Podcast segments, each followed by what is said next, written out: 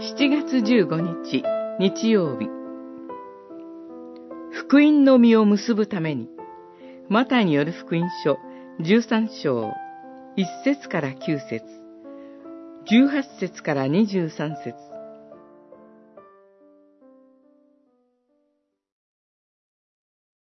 良い土地にまかれたものとは、御言葉を聞いて悟る人であり、あるものは100倍、あるものは60倍、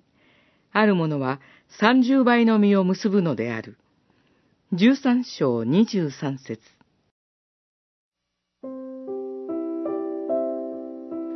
御国の福音は、時には盛んな歓迎を受けますし、時には人々から拒まれたり、退けられたりもします。福音を聞いても関心がない人がいれば、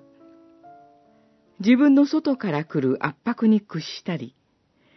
世のことに心が引っ張られて、福音に対し否定的反応を示す人もいます。他方で、福音の実を結ぶ人もいます。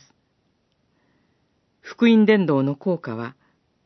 福音を拒んで生きる多くの人々にではなく、小さな群れであっても、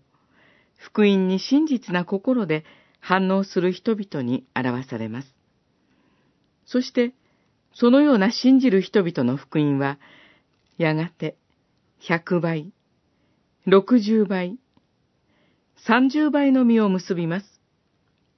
この事実は今日の教会における希望であり、慰めです。またそれは私たちが絶え間なく福音を伝える理由になります。誰にでもイエス・キリストが紹介されなければいけません。また逆に、たとえ信仰者であっても、外部からの圧迫や内部からの誘惑によって福音の実を結ぶことに失敗する人もいます。ですから、福音の実を結ぶために、自分の信仰を徹底的に確認し、主イエスへの真の忠誠心を持っているかどうか、常に福音に対する自分の反応をチェックするべきです。